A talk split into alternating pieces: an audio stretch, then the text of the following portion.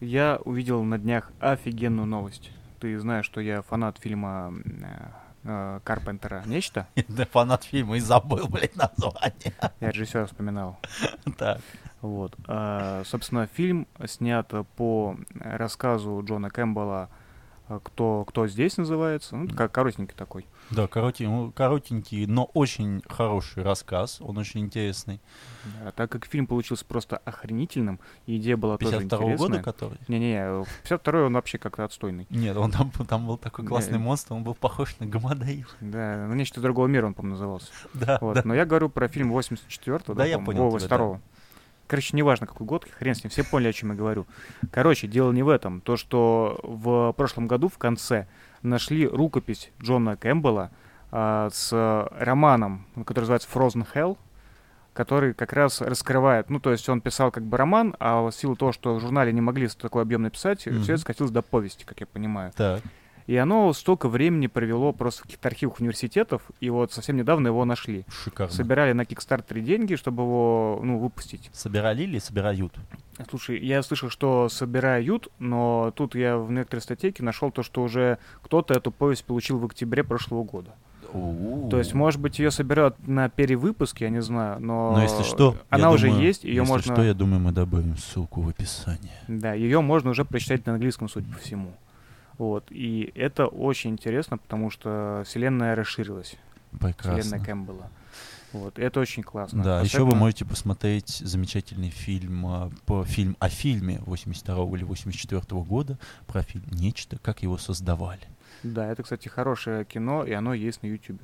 Да, на YouTube? Да, да. Шикарно. А, собственно, там тоже связано все с заражением, поэтому плавно переходим.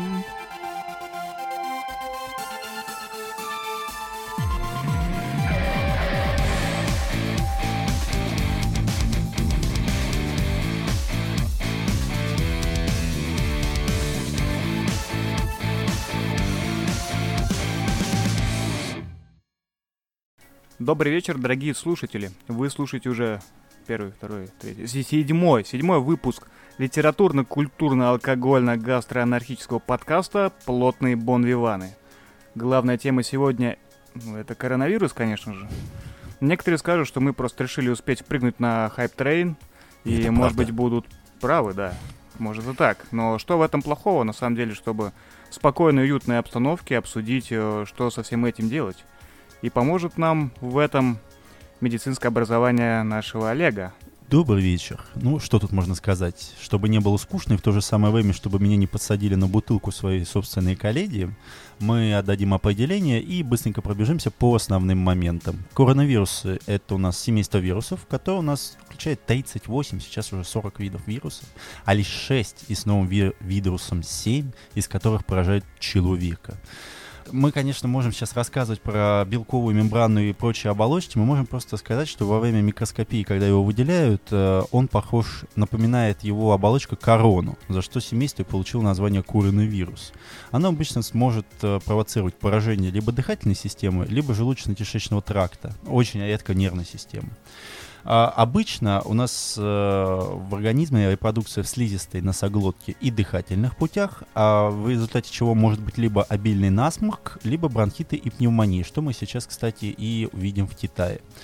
А, Респираторный коронавирус представлен у нас штаммом 38, а, и причиной энтерита обычно является там другой штамм 229.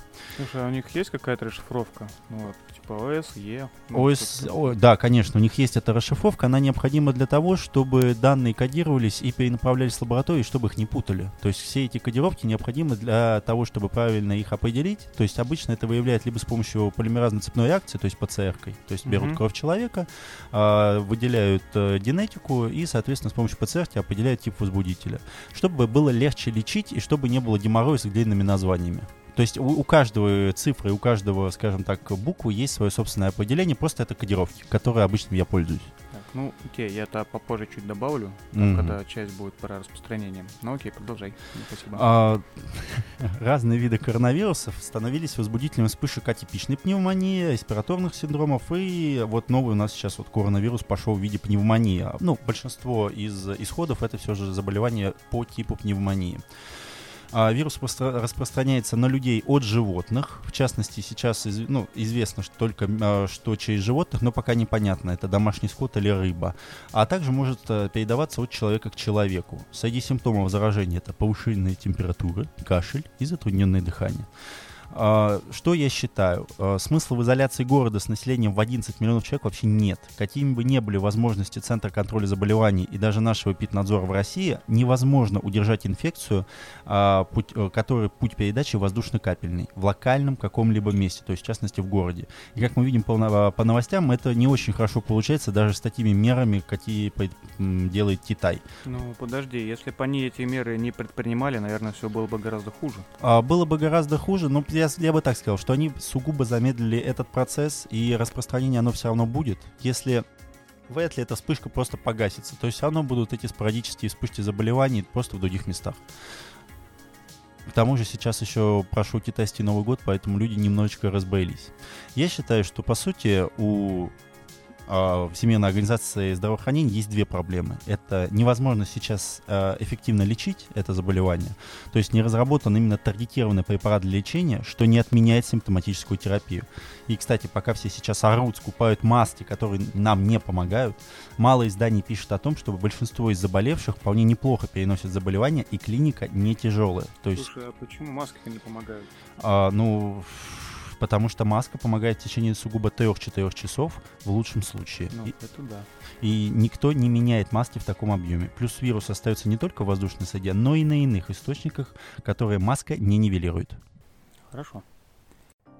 Ну и вторая проблема, а, ну, это проблема всех СМИ, вообще всего, всех медиа, которые сейчас находятся, то есть это российские, европейские, американские и так далее, что из этого можно раздуть невиданные новости. То есть появление новых заболеваний, а, коронавирус — это такой микроорганизм, который может очень часто мутировать. И вследствие этого вполне было закономерно, что рано или поздно появится новое инфекционное заболевание а, адекватное информационное поле у нас отсутствует. То есть для того, ну, для того, чтобы подготовиться к подкасту и понять определенные вещи, то есть ну, какую-то статистику и так далее, вместо адекватного инфо- информационного там какого-нибудь, не знаю, там типа карты или на количество поражений и так далее, первое, что у меня в поисковике в Гугле, Смертельное заболевание идет по Китаю. Власти ничего не могут поделать. Количество больных превысило 2000 человек.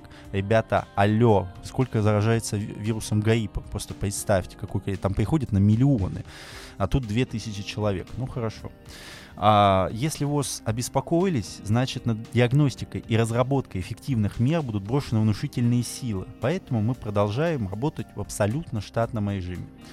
Плюс э, сейчас пошла эпидемия просто бума на лекарства. То есть, по сути, мы включили эту тематику только из-за того, что все родственники и друзья, которые ну, не лечились лет 20, которые там закидывались сугубо чаем с лимоном, они решили закупиться всеми препаратами, потому что пошел слух, слух что лекарственные средства, ну, антибиотики, антимикотики, противовирусные, подскочат в цене в несколько раз. И это может быть правдой. Государство обычно строго отслеживает цены на лекарства так называемой первой линии. Это те лекарства, которые необходимы пенсионерам, это лекарственные средства, которые необходимы для поддержания жизни или поддержания качества жизни определенной группы больных. Ну, то есть, допустим, это онкологические больные, но и то не всегда, по секрету скажу препараты данной группы, которые сейчас пытаются навязать под бум, они не подходят под описание вышеперечисленного. Поэтому на ловца и зверь бежит. А, то есть Росфарм не будет э, жестко контролировать цену на противовирусные препараты, а вследствие этого спросом вполне они могут, э, последствием спроса, они по нему могут подняться в цене в 3-4 раза. И тут опять же, есть два вопроса. Первый, то, что люди — это идиоты. Ну, как бы, впрочем, закупка гречки, телевизоров, витаминов и прочее уже должны были все доказать. И второе — это эпидемиологи. У нас имеется специальная так называемая госорганизация, которая отвечает за безопасность границы от инфекционных заболеваний и работающая АКИ Центр контроля заболеваниями Америки. То есть вопрос, где работа с населением? То есть спецорганизация на государственных основаниях, которая может там иметь очень широкие полномочия в данной ситуации, работает недостаточно эффективно. Поэтому мне несколько обидно за нее. Да, то ситуация на самом деле очень тяжелая. Вот, ну, в силу того, что ты сейчас рассказал, то, что никакой официальной информации у нас нету, mm-hmm. ну, а по телевизору ну, только нагнетают. И да. очень мало людей э, старается адекватно разобраться с происходящим. Мы имеем какую-то просто истерию на фоне. Ну, сейчас э, не так сильно, ну или я этого просто не вижу, потому что общаюсь с людьми, в общем-то, адекватными и разбирающиеся как-то, ну, в поиске информации релевантной, то ли еще что. Может, просто не добралось, я не знаю. Но я очень удивился, что реально цены на лекарства могут взвинтить до небес, и ничего им за это не будет. А люди будут все так же там продавать своих, не знаю, детей, чтобы купить себе коробку аспирина там, или что там, или прочее, какой-нибудь плацебо. И, э, и все. Ну, то есть, понятно, кому это выгодно. Вот. Но это, конечно, очень отвратительно. Вот. И вторая часть, ну, из-за того, что я не разбираюсь так глубоко в медицине, как Олег, я на это все смотрю со стороны, скажем, социальной. То есть вот эти все брожения масс, их настрой, а, влияние масс-медиа, это, конечно, очень дручает. Хотя в закупке той же гречки, как ты говоришь, я не вижу ничего плохого. Не надо будет в магазин много бегать. Ну, это как была история моей семьи, которая после кризиса закупилась гречки настолько, что мне, нам хватило ее еще на 7 лет вперед. Ну, видишь, 7 лет в магазин гречка не ходить, это ж кайф. Ну, это кайф, конечно, но когда мы закупились этой гречкой, она занимала весь э, балкон, это было достаточно странно видеть. Ну, да ладно. А в частности, с лекарственными средствами на данный момент нет эффективного средства борьбы с новым коронавирусом, поэтому брать антибиотики широкого спектра не имеет никакого смысла, а брать что-то таргетированное тоже не имеет никакого смысла, просто вследствие того, что это не будет воздействовать на данный микроорганизм, но поэтому будет уничтожать вашу флору, что очень плохо скажется э, на лечении следующих заболеваний, если они у вас когда-либо будут. Кстати, да, э, как раз вспомнил два нюанса. Первый то, что у нас очень много бед от того, что люди э, бездумно покупают сильные препараты, совершенно ну, не знают, как они работают, и не читая даже способ применения, так. и начинают пропивать, когда им легчает, они такие, ну ладно, и забрасывают на дальнюю полку и забивают на это хер. Что как бы дает э, вирусам ну, или шанс. Там, шанс мутировать и приспособиться к этим антибиотикам. То есть люди мало то, что делают плохо как бы себе, они еще всем остальным свинью подсовывают. Ну, здесь также тогда можно затронуть то, что сейчас, с 2017 года, идет очень активная борьба с антибиотиками. То есть, э, если ты сейчас заметил, в частности, в Москве и Московской области, купить сейчас какие-либо таргетированные антибиотики стало достаточно трудно без рецепта. Так, первую книгу, ну, так как мы затронули тему коронавируса, и так как подкаст у нас не только на то, что мы сидим на хайп-трейне, то мы, соответственно, посоветуем несколько книг по нашей сегодняшней тематике. И первую открываем мы, так сказать, это «Пандемия. Всемирная история смертельных вирусов» за авторством Сони Шах. Это, пожалуй, редкое исключение, когда журналист отнесся с уважением к теме и закопался так глубоко, что появляется уважение даже у работников э, медицинского профиля. Эта книга, по сути, является смесью хорошей научной базы и в то же самое время написана замечательным языком, что только добавляет книге очков. Это замечательная работа, которая структурирует сложнейшие архивы всех стран и выстраивает жуткую картину пандемии – и по итогу читатель понимает, что гордый человеческий род выжил лишь благодаря удаче, идиотизму и тем, что не умел перемещаться на большие расстояния. Что сейчас уже не так. Ну, я про Соню Шах, кстати, говорил в одном из прошлых выпусков, когда читал эту книгу. А, это журналистка, это не врач, не ученый, это журналистка, да. американка, по-моему, то ли Да, но она специализируется именно по медицинским тематикам, поэтому она публикуется в этот в Time Times она публиковалась. Ну, она достаточно известна. Да, она достаточно известна, но у нее есть, ну, по сути, специализация, это медицинская тематика, то есть mm-hmm. научные статьи по медицине. Кстати говоря, я вот да, вспомнил, что хотел сказать, да. А, ты упомянул то, что коронавирус пошел, возможно, возможно, очаг, это вот этот рынок рыбный там прочее. Да. Я у какого-то врача-эпидемиолога mm-hmm. читал, что этот вирус животного происхождения, но от млекопитающих а, они пока никак не могут выявить э, возбудителя. Пока мы не можем ничего говорить, они делают анализы. То есть они взяли вообще все с местного рынка, но надо понимать, что местные рынки являются настолько крупными, что количество продуктов различного происхождения слишком велико. Поэтому, и плюс к тому же такие э, тесты требуют определенного времени, то есть как минимум там недели, а так как мы еще не знаем, чего искать, ну то есть мы знаем, знаем что это коронавирус, но нам необходимо понять его структуру, то это займет определенное время. Поэтому я не могу пока делать никаких точных фактов, что там так вот сказать, что это точно либо млекопитающие, либо рыба. Если эпидемиолог может такое сказать, это его право, он на это учился. Ну, рынки там, конечно, да. По-моему, в какой-то серии то ли мира наизнанку, то ли орли решки показывали, какой там капец творится. Ну, в общем-то, Вот. да. А я сейчас бы хотел зачитать маленький отрывок из э, книги Сони Шах, чтобы ну, э, впечатление книги было более объективным, что ли. А, Как раз это касается э, расшифровки штаммов разных. Вот э, мы знаем птичий грипп, да, там, как он там называется, аж что-то там, да, Да. вот. Значит, а, подвид H3N2 вируса в обычных условиях заражающего свиней начал распространяться на человека в Штатах летом 2012 года. И ученые делят вирусы гриппа на категории по типу поверхностного белка. На поверхности этих вирусов имеется один из 16 подтипов белка гемоглютинина, это H, и один из 9 подтипов фермента нейромининидазы, N. Ну, с произношением с этих слов мне, конечно, не очень, да а, которые и определяют название вируса. Люди заражались этим свиным вирусом на ярмарках, где в выставочных павильонах собирали сотни свиней со всего штата. При такой толпе в павильонах формировались вирусные облака, как назвал их вирусолог Майкл Остерхольм, и распаленный в воздухе вирус вдыхали посетители и продавцы. Вот это вирус, который мы как бы уже победили. Тем не менее, э, методы заражения и общей человеческой глупости вот, касательно Даже рынков и этих, они остались как прежде. Ну, это, конечно, но появились новые специализированные направления медицины, которые борются с этим. Плюс у нас появились определенное количество лекарств, которые, хотя сейчас показались, что они не так эффективны, как хотелось бы. А, но, говоря про книгу, во-первых, очень сильные источники. То есть, если мы читаем такую литературу, нам всегда нужно смотреть, на что опирается автор.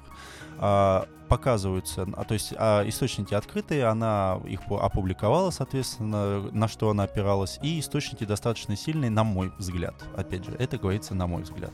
Да, ну, мне тоже очень книга понравилась, э, рекомендую. Да, то есть если вы хотите ознакомиться кратко, ну, естественно, кратко, но не научно, но с достаточно таким тяжелым все же языком, то эта книжка для вас. А вторая книга это, она в русском с переводе называется «Зараза» под авторством Дэвида Куамена. Почему-то многие знают про пандемию, ну, потому что она, я так понимаю, выходит первым заголовком, если вбивать это в поисковик, но как-то обходит книгу про э, заразу. По сути, это та же самая тема, но упор сделан именно на животных, то есть передача от животных к человеку. А, вот здесь есть нюанс. То есть полезная информация размазана в лозунгах. Там, что же будет чумой 21 века? Там, что погубит там три четверти нашего населения и так далее. То есть вот это вот научпоп, который, ну, то есть три четверти это вода. Заслужили. Да, да, да. То есть что вернет там человечество в хаос, там больше крови, богу крови, вот это вот все, там вот это вот есть.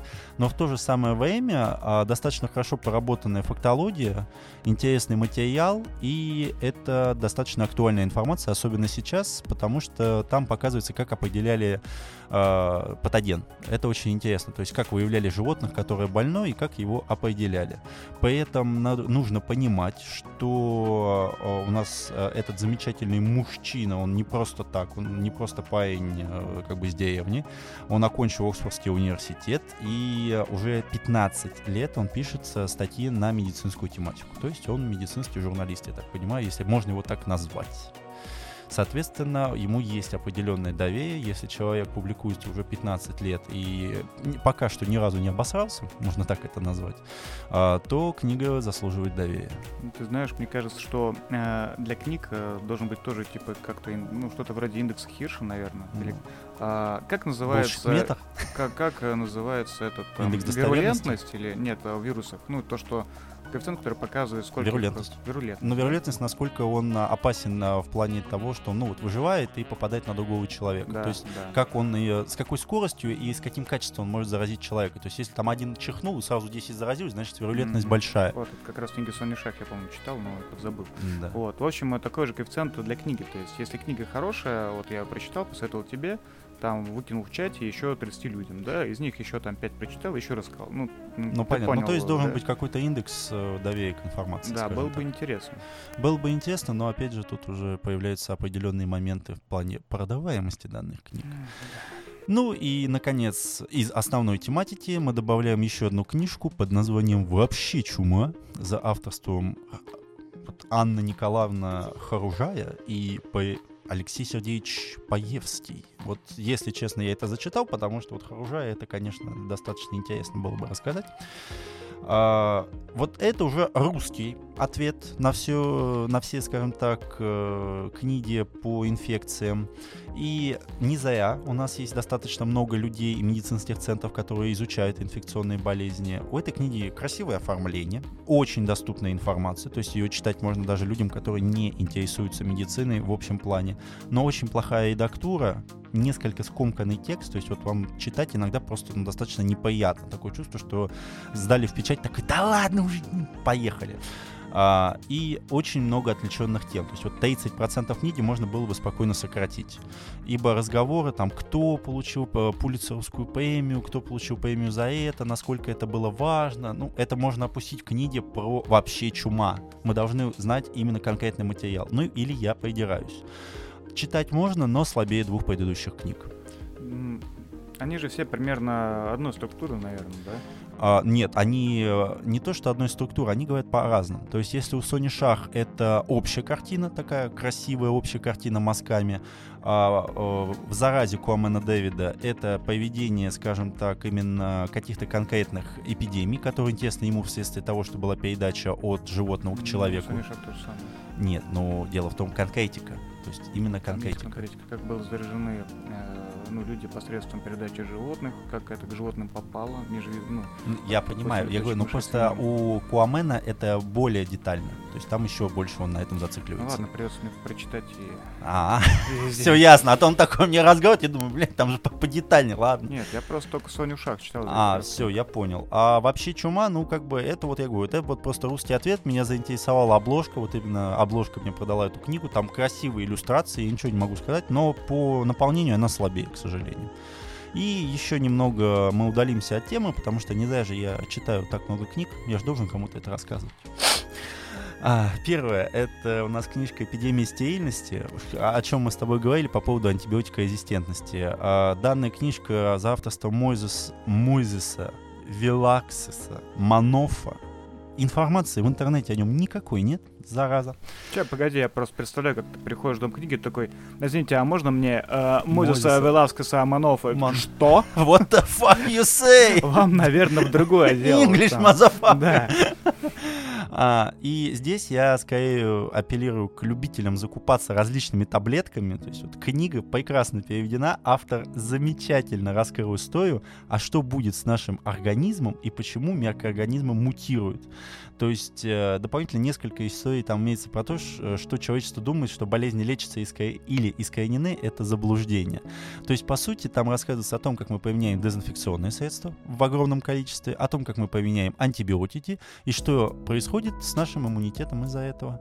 Очень интересная книжка для людей, которые любят лечиться всем, чем попало. Просто must have. Ребята, прочитайте, порадуйтесь за себя. Возможно, что-то продумайте в своей жизни. Кстати, вставлю маленькую ремарку про э, страдающих от коронавируса людей в Китае, да, там э, есть э, достаточно много смертей, и хотелось бы сказать то, что очень много из этих смертей это люди пожилого возраста, у которых уже иммунная система ни хрена не работает, которые, э, работая в сутки там 15 часов, измождены.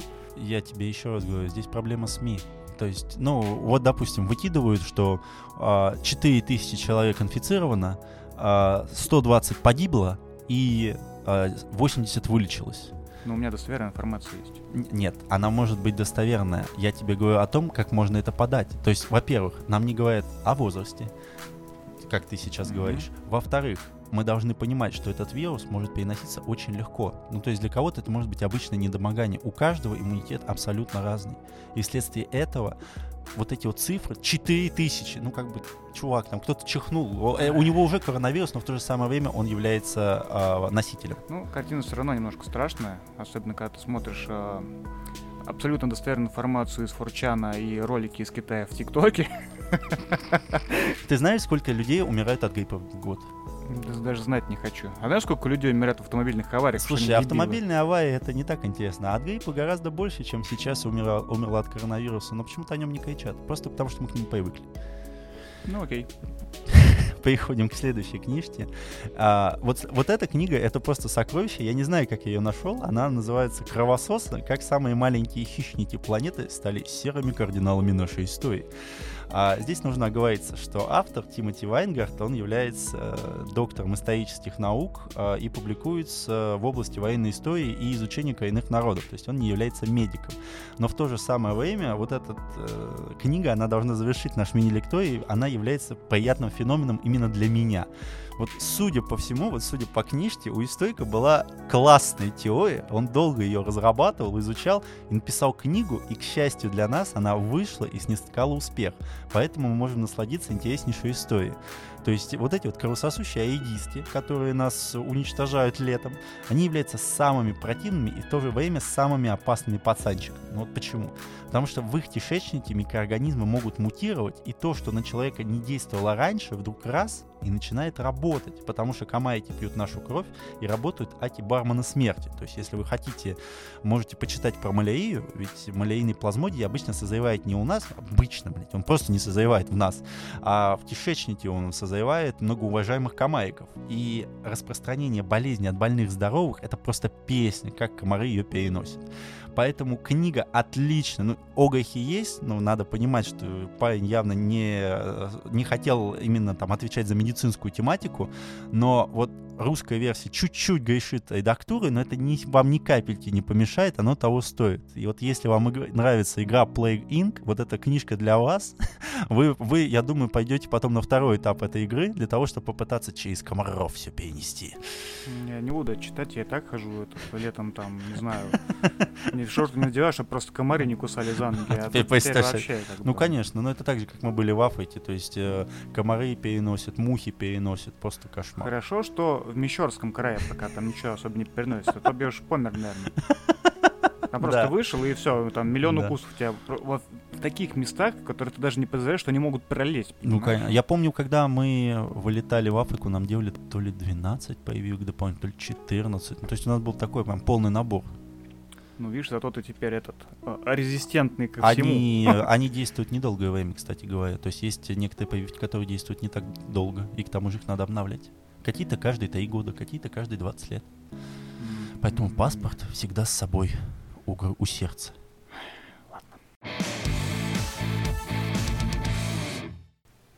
Давай разбавим эту умную, заумную подборку немножко художественной литературы. Ну давай, это сделаем. А, да, и вот мне на ум сразу приходит э, книга Майкла нашего Крайтона «Штамм Андромеда». А, причем он ее писал в 25 лет, по-моему. И я, конечно, извиняюсь, что я перебиваю, но я думаю, мы можем сделать здесь ремарку, то что мы играем сейчас все в одни ворота. Сначала я рассказываю про книгу, про которую не, не знает ничего Саша, а потом он рассказывает про книгу, про которую ничего не знает Олег. Ну, в целом, да. Ну, это ж повод потом это прочитать. Да, но потом. Потом. Как курс ораторского искусства. Простите меня, пожалуйста. Так, продолжим. Вот. И первоначально он э, написал э, ну, некий научно-фантастический роман э, и дал его другу посмотреть. Я сейчас не помню, как звали его редактора, можете посмотреть сами в Википедии, но тот дал очень дельный совет. Он сказал, ты перепиши свой роман в стиле документального, хроники. Хок. Да, это, это выстрелило прям. Это, значит, в 69 году вышел роман. Так. Он стал там просто очень популярен. И настолько популярен, что через два года вышла первая экранизация, которая получила достаточно много наград. Mm-hmm. Но фильм считается, ну, несколько занудным, наверное, потому что его сняли очень близко к книге. Вот. А вот знаешь, после того, как ты мне порекомендовал фильм «Праймер», или как он называется? Ну, «Праймер», «Детонатор» Да, «Детонатор», да, да, почему-то в переводе «Детонатор», поэтому я все время забываю. Мне как-то после этого как-то фильмы будут нудными, но достаточно странно слышать. Ну да ладно. Да, в 2008 году вышла еще одна экранизация в виде двухсерийного, по-моему, сериала. А, ну, не суть важно. Причем она мне показалась интереснее старой. Mm-hmm. Вот. Ну, тут уж каждый сам для себя решает. Может, просто настроение такое было. Вот. А что интересно, то, что экранизация, которая была в 1971 году, которая наиболее близка к книге, а, получила некий, как это назвать-то, ну не то чтобы награду, про нее отмечали в а, Американском обществе инфекционных болезней в исследовании. А его как? В 2003 году, кстати, то есть, ну, не так уж давно. Ну, кстати, свежесть научной публикации 5 лет, поэтому как бы... Ладно, старым, ну окей. Ну, слушай, 71 год, 2003, ну как согласен, бы... Согласен. Хотя сейчас, если честно, вот ссылки вот на научные работы есть там 2019 года, европейские, там ссылки на 86 год, поэтому ладно, пошел я в жопу. Ну ладно, э, собственно, в этом американском обществе инфекционных болезней в их э, статье э, пишется, что этот фильм является наиболее значительным, научно точным из всех фильмов данного жанра, ну, жанра вируса убийцы. И он точно описывает внешний вид смертоносного агента, его воздействие, средства, принимаемые учеными по его сдерживанию, и, наконец, работа по его выявлению и разъяснению того, почему определенные люди имеют иммунную защиту от него. Ну, кстати, я его не смотрел, это кино, я даже не могу тебе ничего сказать, я не читал эту книгу, но это достаточно интересно. А, похоже, кстати, на объяснение фильма «Заражение». Да, кстати, фильм чудесный. Ну, давай о нем немножко позже. Mm-hmm. А, про Майкла Крайтона. На самом деле, мне очень интересно, почему он несколько подзабыт, фантаст. Особенно сейчас, когда люди были в восторге от мира Дикого Запада, который mm-hmm. там в, в HBO, да, он вышел. Там, да, HBO, да, да, да, да, да. А, этот писатель чем известен? В первую очередь тем, то, что он сделал такие вещи, как uh, «Мир Дикого Запада» написал, так. «Парк юрского периода», О. «Сфера», «Скорую помощь» он снял. То есть он был не только писатель, вот, он был еще сценаристом. это вот это там, то когда сериал с, Джорджем Клуни, да? Да, это, это вот то, да, который я смотрел 7 лет вместе с мамой. Да, да причем да, в 94 году э, его работы ну, были везде в топе. То есть да. в 94 году «Скорая помощь» была лидером просмотров и вышел мир, э, не мир, а парк юрского периода, который тоже взорвал кассу. Понятно. То есть это прям супер популярный да. был писатель я... на тот год человек. Понятно. Я просто вспоминаю, когда вот там, знаешь, там каждая серия начинается с того, что неожиданно распахивается дверь, и какой-то мужик лежит на, на ком-то и просто вот так качает и кричит, мы его теряем. Если честно, я до лет до 15, я реально думаю, что вся медицина состоит из этого. Главное правильно говорить, мы его теряем. Да, да, да, да, главное... Нет, и поэтому, когда я пришел в анимацию, ну как-то там, знаешь, так лежат, и все так идут медленно. Я думаю, а где же вот это мы его теряем? А, хорошо, извини, что перебил. Найти не могут, да. А, это, это мы вырежем, да. нет? Или оставим? Ну, оставим. Как хочешь. Ладно, да. давай продолжим. А, ну, хорошо. В общем, всем очень рекомендую прочитать «Штамм Андромеда», кто интересуется Сабжем. Там очень интересно показаны, а, в принципе, в принципе, работы ВОЗа, а также некоторые интересные теории по, по ответственности, ответственность за ведение или ход проекта, я не знаю. Там просто был человек, а, который держал руку на кнопке, ну, типа, ну, кнопке, kill switch, короче. То есть при Ядерная бомба, Ракун ну, Сити, типа того, То есть там в лаборатории, если э, исследователям не удавалось э, найти противодействие против этого вируса, либо а, ну, он просачивался вовне, так. он нажимал кнопку, был под его последняя подтверждающая, ну, условно говоря, подпись. И все это нахрен обваливалось, все это было замуровано и, ну, а, понятно. понятно. Я понял. Все уничтожено. Угу. Вот. А выбор был э, именно того ученого, потому что он был э, холостым, среднего возраста. Ну, короче, там такие достаточно а, понятно. Ну, банальные есть... штампы. Да, понятно. Но это все подведено под какую-то научную теорию. Я сейчас точно не помню, как она называется, но это интересно. Mm. Вот. И, в принципе, во всех романах он э, вводит какие-то очень интересные идеи, хотя сам не является ученым никоим образом. Но, видимо, у него очень большая осведомленность, много друзей. Это не, ну, как бы, а, не, не всегда важно, что ты имеешь ученую степень, если ты пишешь хорошие книги. И что самое главное, они актуальны до сих пор. То есть э, мир юрского периода все помнят, и сейчас вот будет сниматься третья часть, конечно, отвратительная. А, мир Дикого Запада уже третий сезон будет идти? Или... Да, третий. Но он уже далеко ушел от книги, от первоисточника. Это, ну, деньги идут? Собака лает, караван идет. А что да. еще ты хотел рассказать? А, еще что? День трифидов мне нравится. А, Джон Уиндом автор. Это достаточно старая книга, и как сюжет это? там тоже не сказать, чтобы очень э, значит, хитрый, то есть, как и в штамме Андромеда, зараза приходит э, от метеорита. Так. Вот, но если в штамме он как бы падает и от него все исходит, угу. то у Джона Уиндема это является неким таким отвлекающим фактором и причиной э, какой-то, ну, абстрактной пандемии, после которой все человечество слепнет, которое наблюдало за этим. А, так. Вот. А параллельно этому э, в мире существуют э, трифиды, или трифиды, я не знаю, как правильно ставится ударение. Э, это такие большие растения, очень опасные, с зачатками интеллекта и острым жалом, которые выращиваются искусственно для того, чтобы произвести какое-то очень хорошее масло.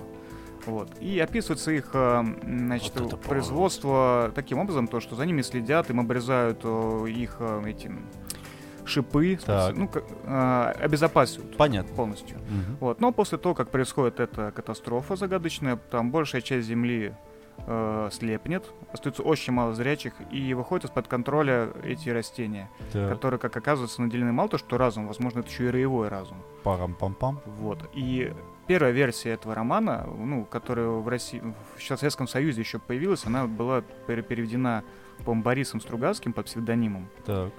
А, и сильно подверглась цензуре. Там За было что? достаточно много вырезано. Ну, например, там были такие упоминания, что э, трифиды были выращены искусственно в Советском Союзе в лаборатории. А, это нехорошо, да? Вот. Ну, и, в общем, Ну, короче, такая понятно. клюковка небольшая. Хотя я бы все равно прочитал, э, ну, я бы хотел прочитать необрезанную версию, честно говоря. Я ее не видел. Понятно.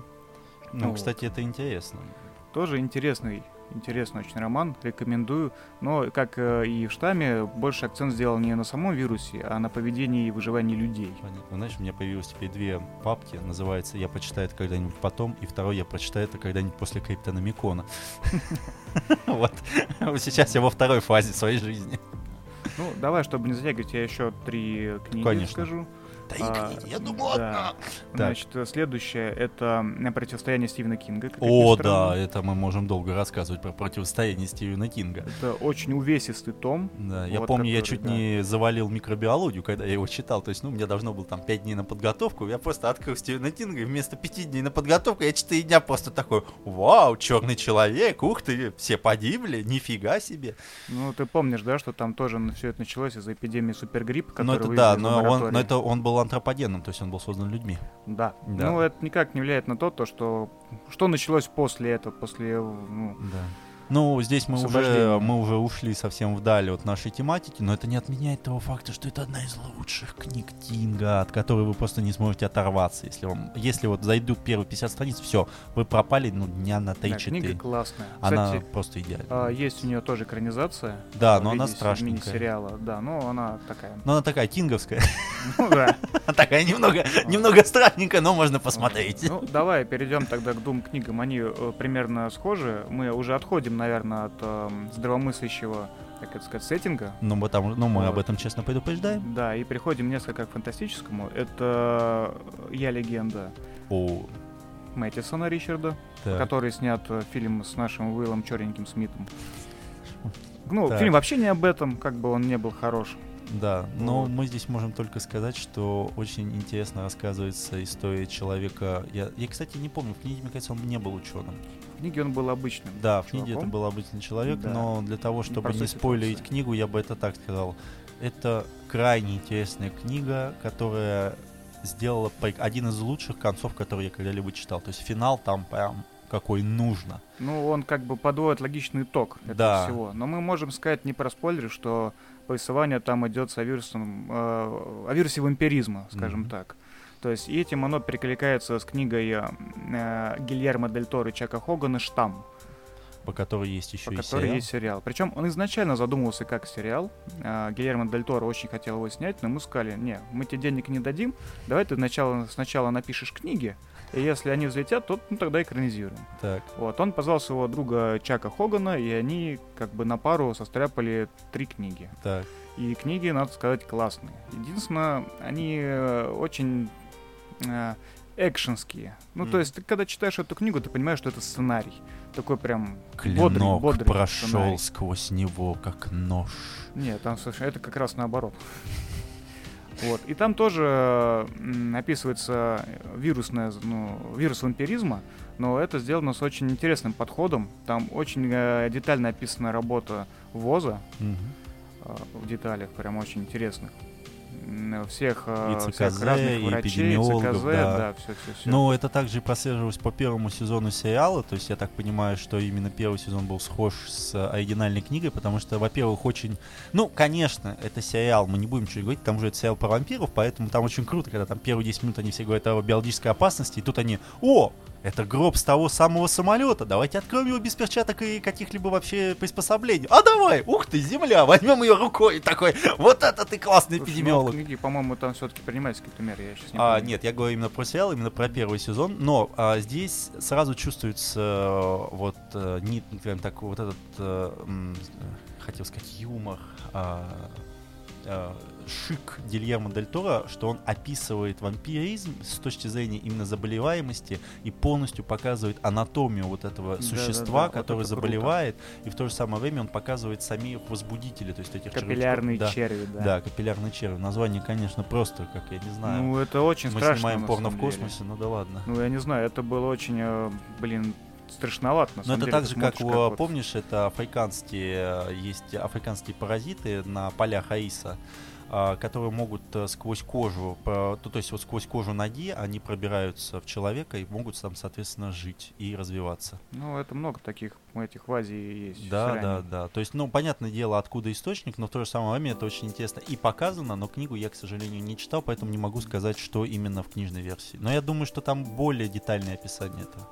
Ну, описание описаниями, но и что сериалу, ну, частично, что в книге чуть больше, удалось э, сделать вот этот саспенс опасный. То Да. есть, ну, как это чем-то, знаешь, сериал, кстати, похож на фильм «Факультет».